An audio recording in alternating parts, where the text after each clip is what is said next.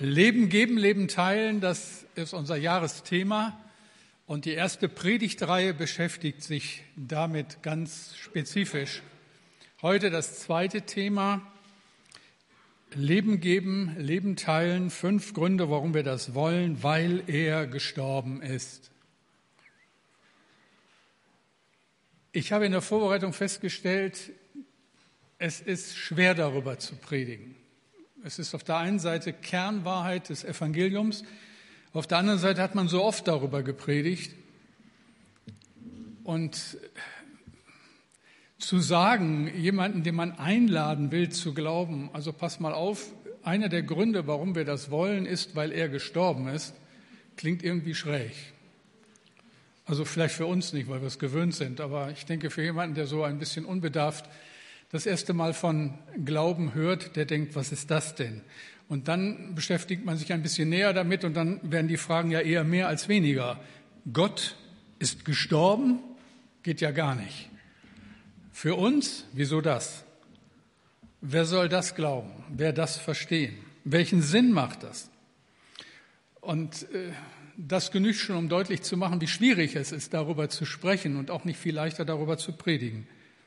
Es war aber schon immer schwierig. Da versuchte ein junger, begeisterter Christ einem offensichtlichen Nichtchristen zu erklären, was Gott für ihn getan hat und beginnt seine Ausführungen mit einem nachdrücklichen Jesus ist für mich gestorben, woraufhin sein Gegenüber achselnd zuckend erklärt, für mich ist er schon lange gestorben. Das offenbart die ganze Hilflosigkeit an dieser Stelle. Und es ist euch sicherlich auch schon aufgefallen, zumindest die, die in Sachen Glauben unterwegs sind, dass man heute so ziemlich über alles reden kann. Man kann die verrücktesten Sachen glauben. Ausgefallene Hobbys, okkulte Praktiken, fremde Religionen, Drogen, maßlosen Sex, alles kein Problem. Aber rede mit den Menschen über Jesus über den, der am Kreuz für uns starb. Und es wird schwierig. Da entgleist jede Talkshow. Da wenden sich Menschen entnervt ab. Da wird's mitunter richtig peinlich. Jesus passt irgendwie nicht hinein. Die Theologin Dr. Uta Ranke Heinemann, deren Auftritte im Fernsehen einst Kultcharakter hatten, wurde ja nicht müde, sich über den Kreuzestod lustig zu machen. Gott, der seinen Sohn ans Kreuz nageln lässt. Das Blut Jesu, das uns reinwäscht von aller Sünde, das rief bei Frau Professor nur Ekel hervor. Aber es hilft nichts. Dieses Thema durchzieht die Bibel wie ein roter Faden. Weil die Menschen die ursprüngliche Verbindung zu Gott verloren haben, weil sich ein unüberbrückbarer Graben zwischen Gott und Menschen aufgetan hat. Deshalb war es allein Gott möglich, daran was zu ändern. Und hätte dieser Gott nicht die Initiative ergriffen, säße keiner von uns hier und es gäbe uns schon lange nicht mehr. Jesus, der Sohn Gottes, ist gekommen. Ich lese euch eine der eindrucksvollsten Stellen aus der Bibel zu diesem Thema also ungefähr 2700 Jahre ist der Text alt, ein prophetisches Wort, das viele hundert Jahre vor Christus auf den hinweist, der für uns gestorben ist. Jesaja 53, die Verse 4 bis 6. Für wahr, er trug unsere Krankheit und lud auf sich unsere Schmerzen. Wir aber hielten ihn für den, der geplagt und von Gott geschlagen und gemartert wäre. Aber er ist um unserer Missetat willen verwundet und um unserer Sünde willen zerschlagen. Die Strafe liegt auf ihm, auf dass wir Frieden hätten. Und durch seine Wunden sind wir geheilt. Wir gingen alle in die Irre wie Schafe. Ein jeder sah auf seinen Weg, aber der Herr warf unserer aller Sünde auf ihn. Ich möchte noch mal beten. Herr, danke für Zeit, die wir miteinander haben, für diesen Gottesdienst. Danke für dein Wort und wieder bitte ich dich, öffne meinen Mund, dass er deinen Ruhm verkündigt. Danke, Herr. Amen. Ich will euch an diesem Jahr jetzt doch recht strahlenden Tag, gestern sah es anders aus, ich war in der Nähe von Osnabrück und da wurde es so dunkel und es hat so gestürmt und so geregnet, dass ich gedacht habe, so könnte das Ende der Welt aussehen. So dramatisch war es aber gar nicht. Ich bin dann ganz behütet nach Hause gekommen. Aber ich will euch an einen Ort mitnehmen heute Morgen, der war wirklich so dunkel, dass es wohl kaum dunkler hätte sein können. Es war ein Donnerstagabend in einem Garten vor den Toren Jerusalems. Und Jesus ist hier und einige seiner Jünger.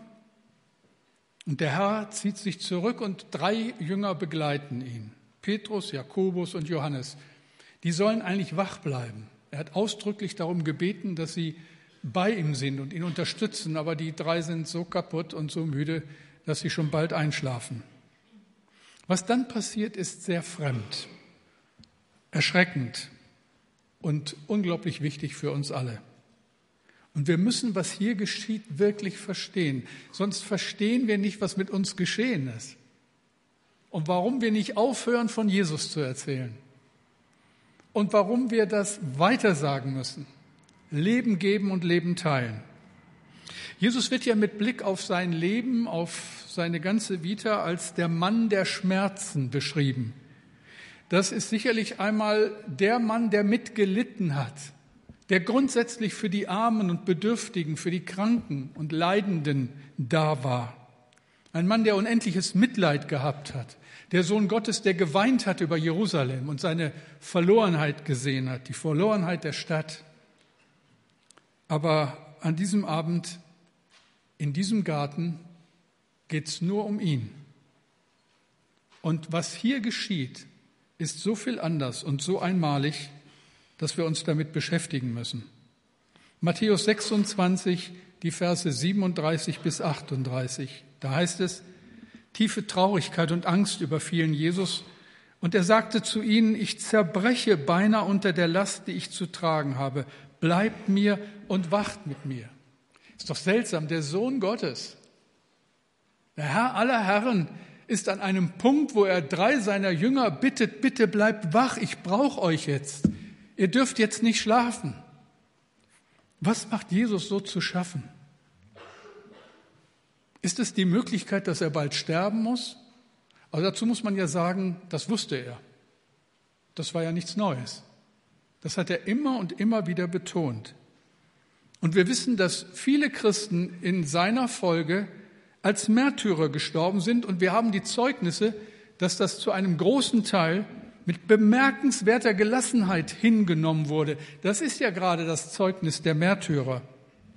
Gleich der erste, Stephanus, der erste Märtyrer, den sie steinigen, von ihm heißt es, Kurz vor seinem Tod, zum Erstaunen aller, die drumherum waren, blickt er zum Himmel auf, sieht den Himmel offen und sein Gesicht strahlt, dass man fast neidisch wird auf den, der da gerade sein Leben lassen muss. Die Christen im Amphitheater zu Rom, die von den römischen Kaisern den Löwen zum Fraß vorgeworfen wurden oder bei lebendigem Leibe gekreuzigt wurden, angezündet wurden an den Kreuzen, von denen sagt man, sie haben, bis sie nicht mehr konnten, die Glaubenslieder der frühen Gemeinde gesungen. Lobpreis unter anderen Bedingungen, als wir ihn kennen. Und Johannes Huss, der böhmische Reformator, von ihm sagt man, als man ihn auf den Scheiterhaufen gestellt hat, als die Flammen anfingen hochzulodern, da hat er immer noch seinen Glauben mit lauter Stimme bezeugt, bis es nicht mehr ging. Warum ist Jesus so fassungslos, so über die Maßen verängstigt und erschüttert? Was bedeutet es, wenn hier steht, tiefe Traurigkeit und Angst überfielen Jesus? Das griechische Wort, das hier steht, ist ein sehr starkes Wort und kann auch übersetzt werden mit Jesus entsetzte sich. Er war außer sich. Die Bibel berichtet, dass sich sein Schweiß mit Blut vermischte. Wir wissen aus der Medizin, dass das ein Zeichen allergrößter Agonie ist, allergrößter Verzweiflung. Wenig später betet der Herr dreimal. Dreimal bittet er den Vater im Himmel inständig, dass das, was passieren soll, nicht passiert. Matthäus 26, 39. Und er ging ein wenig weiter, fiel nieder auf sein Angesicht und betete und sprach, mein Vater ist's möglich, so gehe dieser Kelch an mir vorüber, doch nicht wie ich will, sondern wie du willst. Was ist das, der Kelch? Der Kelch war in der Antike das, was heute im Strafvollzug der Vereinigten Staaten der elektrische Stuhl ist. Sokrates, der griechische Philosoph, fand so den Tod. Er trank aus dem Kelch, aus dem Becher, dem Schirlingsbecher, dem Giftbecher. Also der Kelch steht in der Antike für Hinrichtung, für einen gerichtlich angeordneten Tod.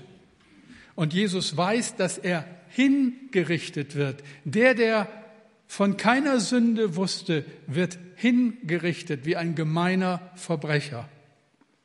In der Bibel verweist der Kelch darüber hinaus auf Gottes eigenen richterlichen Zorn. Ganze Völker hören auf zu existieren, weil ihre Bosheit das Gericht Gottes nach sich gezogen hat. Wer das Alte Testament kennt, wer es mal durchgelesen hat, der wird erschrocken sein über das, was Völker an Schuld auf sich laden und der wird auch erschrocken sein über das unfehlbare Gericht Gottes. Da hören ganze Völker auf zu existieren. Das geht selbst an Israel nicht vorbei. Das Nordreich, die zehn Stämme, wo 20 Könige hintereinander immer und immer wieder das Gesetz Gottes mit, äh, mit Schmutz beworfen haben, in den Dreck getreten haben, dieses Reich hört auf zu existieren und ist bis heute nicht wieder aufgetaucht. Der Kelch des Zorns, so sagt die Bibel, wird ausgegossen. Und dabei fällt auf, wie eindeutig und wie fair Gottes Gericht ist. Das Gesetz ist klar. Immer und immer wieder hat Gott gesagt, Leute, macht es so und ihr seid gesegnet. Und macht es bitte nicht so, dann zieht ihr alles Elend dieser Welt auf euren Kopf. Aber wir wussten es ja schon immer besser. Das Gesetz ist klar, die Konsequenzen sind klar und Gott ist absolut integer und nicht korrumpierbar. Gottes Gericht ist absolut fair. Sünde verlangt nach Sühne. Sünde besteht darin, dass Menschen sagen, ich will Gott in meinem Leben nicht haben. Der interessiert mich nicht. Es gibt ihn gar nicht. Obwohl alles in unserem Leben darauf hindeutet, dass wir dazu geschaffen wurden, Gottes Gegenwart zu genießen und mit ihm zu leben, sind wir von ihm getrennt. Wir tun so, als hätten wir den ersten Atemzug erschaffen, als hätte man uns gefragt, als wir erschaffen wurden. Dabei ist alles Geschenk. Obwohl wir diesem Gott alles verdanken, ehren wir ihn nicht und tun so, als wenn er gar nicht da wäre. Und da muss man ja nur mal fragen, was würde denn geschehen, wenn Gott aufhören würde, für uns zu sorgen, egal ob wir, uns, ob, ob wir ihn kennen oder nicht. Wenn seine Sonne aufhört, über Gerechte und Ungerechte zu scheinen, was passiert denn dann? Was würde denn dann den Untergang der Welt aufhalten? Wann würde unser Herz aufhören zu schlagen? Wann der letzte Regentropfen fallen? Umso unverständlicher ist es, dass wir fragen müssen, wer betet denn heute noch mit Überzeugung, dein Reich komme, dein Wille geschehe? Des Menschen Wille geschieht und Gott bleibt außen vor. Aber welche Konsequenzen hat das? C.S. Lewis, der große englische Philosoph und Schriftsteller, sagt in seinem Buch Die große Scheidung, Wer in diesem Leben nie zu Gott sagt, dein Wille geschehe, zu dem wird Gott einmal für alle Ewigkeit sagen, in Ordnung, dann wird dein Wille geschehen. Das muss ich so in allem Ernst feststellen, wenn ich anerkenne, dass Gott durch sein Wort zu uns spricht. Wenn jemand mit Gott nichts zu tun haben will, dann wird er die Folgen seines Handelns und seiner Entscheidung tragen müssen. Und die Bibel sagt, diese Folgen sind schrecklich, niemandem zu wünschen. Und ich denke, wir ahnen es doch schon hier, was passiert, wenn wir Menschen anfangen, Gott zu spielen und unser kleiner Verstand vorgeben will, was richtig ist und was nicht. Das hat noch nie funktioniert. Das Ergebnis war sehr bescheiden und in der Regel fatal für uns Menschen. Und wenn wir größtes Unglück beschreiben wollen, dann sagen wir doch gerne, der ist von Menschen und Gott verlassen. Und genau das ist das Problem. Zurück in den dunklen Garten. Warum packt den Sohn Gottes das Entsetzen? Weil er, der Sohn Gottes, der am Herzen des Vaters ruht, weil er zum ersten Mal in aller Ewigkeit erfahren muss, dass die Verbindung zum Vater getrennt ist. Mein Gott, mein Gott, warum hast du mich verlassen? Das ist nicht rhetorisch, was er da am Kreuz ausruft. Er trinkt den Kelch des Zornes Gottes und sein Gift lässt ihn taumeln. Er wird hingerichtet. Und nicht der Himmel öffnet sich seinem Blick wie bei Stephanus, sondern die Hölle. Timothy Keller schreibt, was Jesus nun erlebt, ist nicht nur die Abwesenheit der Liebe, sondern die Gegenwart des Zorns. Was geschah denn im Garten und wenig später am Kreuz? Jesus wurde im Garten klar und es wurde dann am Kreuz grauenvolle Wirklichkeit, dass er nicht nur einfach sterben würde, sondern dass er stellvertretend den richterlichen Zorn Gottes über eine verlorene Welt auf sich nehmen würde. Der ganze unsägliche Schmerz einer verlorenen Welt lag auf ihm. Die Schrecken der Antike, die Verlorenheit im dunklen Mittelalter, die schrecklichen Kriege in all den Jahrtausenden, Terror und Missbrauch bis auf diesen Tag, Arroganz und entsetzliche Gleichgültigkeit. Und wenig später hängt der Sohn Gottes am Kreuz und die Szene ist gespenstisch und der Himmel verdunkelt sich, die Dunkelheit setzt sich fort. Zwischen zwei Verbrechern haben sie den Sohn Gottes ans Kreuz genagelt, es wird dunkel und Jesus schreit, mein Gott, mein Gott, warum hast du mich verlassen? Und die Frage ist doch, was bedeutet das für uns? Warum predige ich darüber? Warum werden wir nicht müde, das immer und immer wieder zu erklären und herauszustellen? Das, was Jesus getan hat, hat zwei Seiten, eine passive und eine aktive. Die passive Seite ist, Jesus trug unsere Sünden. Jesus nahm die Strafe des Ungehorsams auf sich und jeder, der nun an Jesus glaubt, kann sich darauf berufen und wird vom Gericht Gottes freigesprochen. Ein unglaublicher Vorgang. Stellvertretung nennt man das. Wer an Jesus glaubt, muss nicht sterben. Und wir können mit abgrundtiefer Erleichterung feststellen, vor den Toren der Ewigkeit, ein ganzes Leben lang, Gott ist nicht mehr zornig auf uns. Wenn ich die Bibel hier lese, wenn ich mir das für ein bisschen plastisch vorstelle, dann komme ich dahin, dass ich mir das so vorstellen kann. Am Ende der Zeiten gibt es eine Gerichtsverhandlung vor dem Thron Gottes. Die Bibel sagt, wir werden alle vor dem Richterstuhl Gottes stehen und zur Verantwortung gezogen. Alle. Auch die, die sich meinen, aus jeder Verantwortung herausziehen zu können. Die, die heute meinen, schalten und walten zu können, wie immer sie wollen. Wenn es in diesem Leben für sie keine endgültige Gerechtigkeit gibt, vor dem Thron Gottes wird es sie geben. Und all die Henker und all diejenigen, die den unsäglicher Art und Weise an Menschen schuldig geworden sind und an Gott, werden sich vor Gott verantworten müssen. Da kann sich keiner aus der Verantwortung ziehen. Aber auch du nicht und ich nicht. Und was passiert dann? Die Bibel sagt, Bücher werden aufgetan. Und in diesen Büchern ist alles festgehalten, was dein Leben ausmacht. Alles. Und Satan wird aufstehen und dich verklagen. Und ich denke, wir brauchen nicht darüber zu diskutieren. Er wird genug finden, was er gegen dich verwenden kann. Und wenn es um mein Buch geht, dann hat er keine Mühe genug zu finden. Aber ich bin ein Kind Gottes und du hoffentlich auch.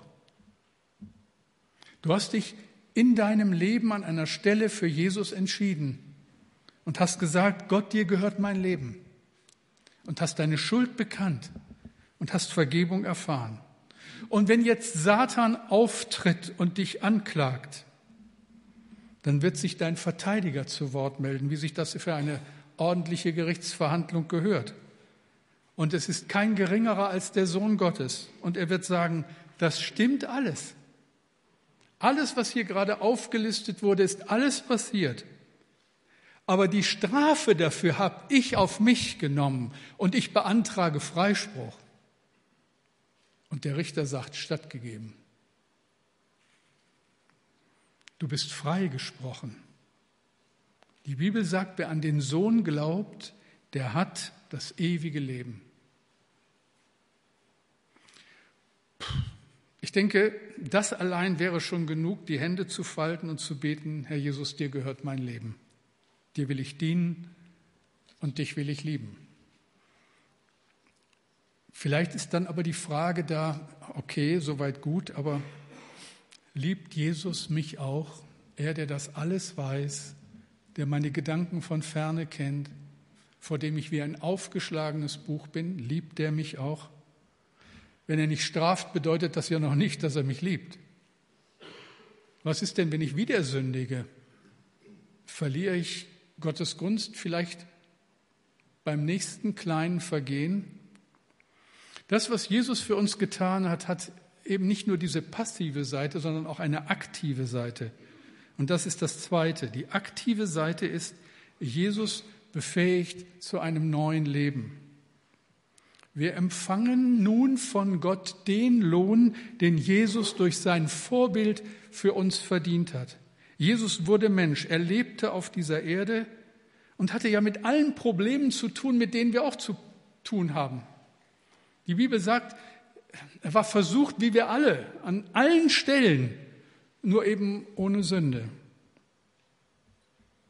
Er hat nicht einmal etwas getan, was den Vater verletzt hätte. Er hat niemals gesündigt. Und was das bedeutet, das können wir nachlesen. Das steht im Neuen Testament in einer der ganz bekannten Stellen. Philippa 2, 8 bis 11. Da heißt es, er, Jesus, erniedrigte sich selbst und ward gehorsam bis zum Tode, ja zum Tode am Kreuz. Darum hat ihn auch Gott erhöht und hat ihm den Namen gegeben, der über alle Namen ist, dass in dem Namen Jesus sich beugen sollen aller dere Knie, die im Himmel und auf Erden und unter der Erde sind, und alle Zungen bekennen sollen, dass Jesus Christus der Herr ist zur Ehre Gottes des Vaters. Er war gehorsam bis zum Tod, ja bis zum Tod am Kreuz. Jesus allein hat geschafft, was kein Mensch vor und keiner nach ihm geschafft hat. Wart gehorsam bis zum Tod am Kreuz. Jesus allein hat gelebt, wie Gott es fordert. Du sollst den Herrn, deinen Gott, lieben von ganzem Herzen, von ganzer Seele, mit all deinen Kräften und von ganzem Gemüt. Jesus allein kommen Segen, Ruhm und alle Ehre von Gott zu. Er verdient Gottes Liebe. Über ihn freut sich der Vater. Und jetzt, aufgepasst. All das gibt Jesus an die weiter, die ihm nachfolgen. Er beschenkt uns mit neuem Leben. Sein Heiliger Geist wohnt in seinen Kindern. Gott überschüttet uns mit seiner Gnade. Christus in uns, sagt die Bibel, die Hoffnung der Herrlichkeit. Luther hat mal gesagt, Gott sieht uns durch die Jesusbrille. Er kann uns gar nicht anders sehen.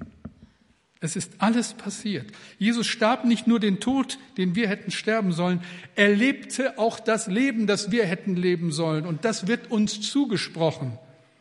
Wenn wir an ihn glauben, geht es nicht nur um Vergebung unserer Sünden, nein, sein Gehorsam wird uns gut geschrieben. Wir haben ein Konto, das im Plus ist. Und es geht nie ins Minus, wenn wir es nicht wollen. Nur deshalb kann Paulus den Christen in Korinth schreiben, 2. Korinther 5, 21, denn Gott hat Christus, der ohne jede Sünde war, mit all unserer Schuld beladen und verurteilt, damit wir freigesprochen sind und Menschen werden, die Gott gefallen. Wir werden zu Menschen, die Gott gefallen.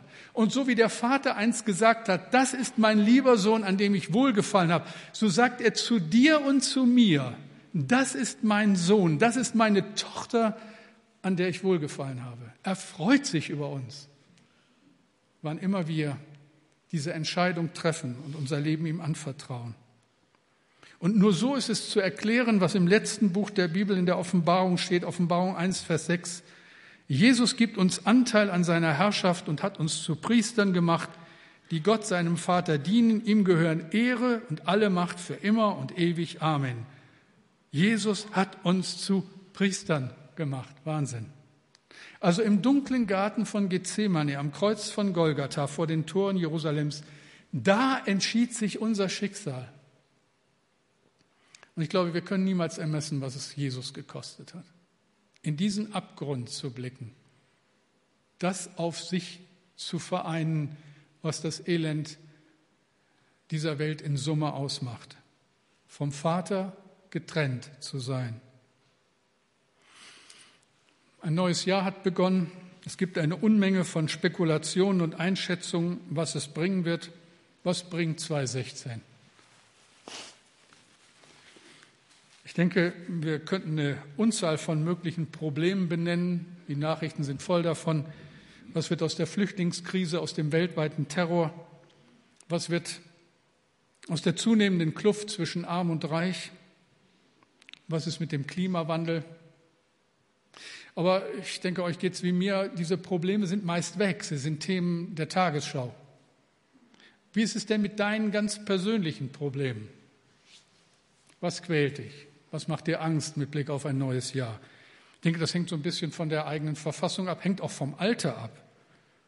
Für die ältere Generation sind es vornehmlich gesundheitliche Probleme.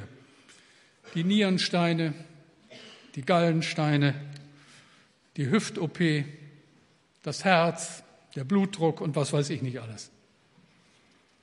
Und für die jüngere Generation mehr so die Beziehungen, Freundschaft, Liebe, Ehe, man älter wird, Familie und so weiter. All das sind mögliche Probleme in 2016, 2016.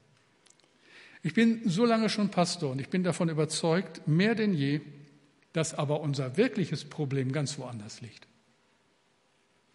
Wilhelm Busch, der Jugendpfarrer aus Essen, hat mal gesagt, Stellt euch mal vor, wir haben von Natur einen eisernen Ring um den Hals. Und jedes Mal, wenn ich sündige, wird ein Kettenglied angeschmiedet. Überlegen Sie mal, überlegen Sie mal wie lang die Kette ist, die wir hinter uns herschleifen. Was meinst du, wie lang deine ist? Ich wage gar nicht daran zu denken, wie lang meine ist. Wie wollen wir das gut machen, was ein Leben lang schiefgelaufen ist? Wie die Lüge rückgängig machen, die uns so quält. Gestohlenes Eigentum zurückgeben. Dunkle Geheimnisse offenbaren. Das üble Gerede über andere ungehört machen. Schreckliche Gedanken auslöschen. Und die Kette wird immer länger und wir sind verlorene Leute. Und daran ändert auch nichts unsere oberflächliche Beurteilung der eigenen Gerechtigkeit. Wisst ihr, da stehen Menschen auf und sagen, ich tue Recht und scheue niemand. Das ist ein abgrundtiefer Blödsinn. Das ist so schräg. Und es widerspricht jeder Lebenserfahrung. Wenn man nur ein klein wenig ehrlich ist, die englische Journalistin und Autorin Lasky war überzeugte Atheistin, hat das in vielen ihrer Bücher zum Ausdruck gebracht. Umso überraschender war das Eingeständnis, das sie in einem Fernsehinterview mit einem Christen machte. Sie sagte damals, was ich an euch Christen am meisten beneide, das ist eure Vergebung. Ich habe niemanden, der mir vergibt. Ehrlich und so treffend. Denn es gibt nur einen, der vergeben kann, in einem letzten Sinne. Nur einen, der die Kette zerreißen kann. Nur einen, der neues Leben schenkt. Und das ist der eine Gott, der unter anderem Michael begegnet ist, dem ich begegnet bin, der so vielen von uns begegnet ist. Nochmal Pfarrer Busch, dieser so originelle Jugendpfarrer aus Essen mit einer unglaublichen Leidenschaft, Menschen von Jesus zu erzählen. Er schreibt in einem seiner Bücher, dass eines Tages ein reicher Unternehmer zu einer kirchlichen Trauung in seine Kirche kam. Und er schreibt, man sah dem Mann an, dass er keine Ahnung hatte, was man so tut, wenn man in die Kirche geht. Ein Kreuz schlagen oder ein paar Minuten in der Bank stehen bleiben. Auf jeden Fall setzte sich der Mann äh, sichtbar verlegen in eine Bankreihe. Vor dem Gottesdienst hatte er Busch noch erklärt, wissen Sie, Herr Pastor, ich habe da so meine eigene Sicht der Dinge. Ich bin ein guter Kerl, aber so weit von Gott entfernt wie der Mond von der Sonne. Der Gottesdienst begann und dann sangen circa 30 Kinder dem Brautpaar ein Lied. Ein sehr altes Lied, das heute, glaube ich, kaum noch einer kennt. Im ersten Gottesdienst haben noch ein paar genickt. Ich weiß nicht, ob in diesem Gottesdienst jemand nickt. Weil ich Jesu Schäflein bin, freue ich mich nur immerhin über meinen guten Hirten, der mich wohl weiß zu behüten. Und dann schreibt Busch, habe ich rübergeschaut zu diesem Unternehmer und sah, dass er weinte. Und dann stellte sich später heraus, deshalb, weil er in einem Augenblick begriffen hatte, die Kinder haben etwas, was ich nicht habe. Ich bin ein verlorener alter Mann. Neben Jesus hingen dort vor der Stadt zwei Verbrecher am Kreuz, links einer und rechts einer. Der eine verspottet Jesus. Noch im Todeskampf macht er sich über Jesus lustig. C.S. Lewis sagt an anderer Stelle, in der Hölle sind nur die Menschen, die dort sein wollen. Menschen, die bis zuletzt lieber spotten, als Gott Recht zu geben. Der andere Verbrecher dagegen hatte nur eine Bitte, ganz demütig vorgebracht. Herr, denke an mich, wenn du in dein Reich kommst. Und Jesus sagt zu ihm, heute noch wirst du mit mir im Paradies sein. Es ist meine Aufgabe und es ist sicherlich keine leichte, aber es ist die wichtigste, als Pastor dieser Gemeinde immer wieder diese Frage zu stellen, solange wie es mir möglich ist. Sag mal, was willst du eigentlich? Glauben und Gott vertrauen? Oder alles ist nur Schnee von gestern, abtun und so weiterleben wie bisher? Bist du so sicher, dass das nicht wahr ist, was in der Bibel steht? Hast du Ähnliches je gehört? Glaubst du wirklich, das hat sich nur jemand ausgedacht? Und könnte es nicht sein, dass genau dadurch jetzt Gott zu dir redet? Und dass es einfach stimmt, dass Jesus wirklich der Sohn Gottes ist, dass er wirklich Mensch wurde, dass er wirklich gekommen ist, dass er wirklich gestorben ist und auferstanden. Gibt es etwas in deinem Leben, in deinem Herzen, das dich jetzt vielleicht sagen lässt, ich will das wissen, ich will das glauben, ich will das erfahren? Die Bibel sagt, wer an den Sohn glaubt, der hat das ewige Leben. Und dann bist du frei, frei in alle Ewigkeit. Und Jesus zerbricht die Kette, die dich gefangen hält. Es war am Ende des 19. Jahrhunderts. In der Biskaya war es eine stürmische Nacht, in der ein deutsches Schiff gesunken ist. Keiner aus der Besatzung überlebte das schreckliche Unglück. Man fand nur einige Kleider der Matrosen und Offiziere am Strand. In einer Matrosenjacke steckte ein neues Testament mit folgender Eintragung. Markus Rottmann, 1864. Das erste Mal gelesen, um der Bitte meiner Schwester Lotte willen. Das zweite Mal gelesen, aus Angst um meine Seele. Das dritte Mal und all die anderen Male gelesen, aus Liebe zu meinem Heiland. Und ich denke, das ist es. Und das führt automatisch zu der Frage, willst du das? Hast du das? Und wenn du jetzt Ja sagen kannst, dann ist das ein Grund zur Anbetung. Du bist der glücklichste Mensch der Welt. Komme, was da wolle. Aber vielleicht hast du es noch nicht. Vielleicht noch nie so bewusst eine Entscheidung für Christus getroffen. Bist du ein Kind Gottes? Weißt du um die Vergebung deiner Schuld? Willst du dich mit Jesus einlassen, der nicht deinen Tod will, sondern der dir ewiges Leben schenkt? Er ist der Herr, dem du vertrauen kannst. Ich habe so einen Lieblingsvers in der Bibel, der mich all die Jahre begleitet, so ähnlich wie in diesem alten Kinderlied, weil ich Jesus Schäflein bin. Psalm 37, Vers 5. Befiehl dem Herrn deine Wege und hoffe auf ihn. Er wird's wohl machen. Und genau dazu lade ich ein, jetzt wieder mal ein. Befiehl dem Herrn deine Wege. Wir hören jetzt ein Stück, ein schönes Musikstück, da ist so ein bisschen Zeit, nochmal alles sacken zu lassen. Und dann will ich im Gebet die Möglichkeit geben, weil ich euch nicht alle kenne, die ihr hier sitzt, sie nicht kenne. Wenn jemand hier ist, der so eine grundsätzliche Entscheidung äh, nicht getroffen hat, der es einfach nicht weiß, bin ich es oder bin ich es nicht, dann will ich so eine Möglichkeit geben, doch diesen Schritt zu tun. Das kann so unterschiedlich geschehen, das weiß ich. Aber wo wird es konkret? Und wenn wir dann beten und im Gebet bleiben, werde ich fragen, ist jemand hier, der das heute festmachen will? Und dann bitte ich dich zum Zeichen deiner Entscheidung, die Hand zu heben.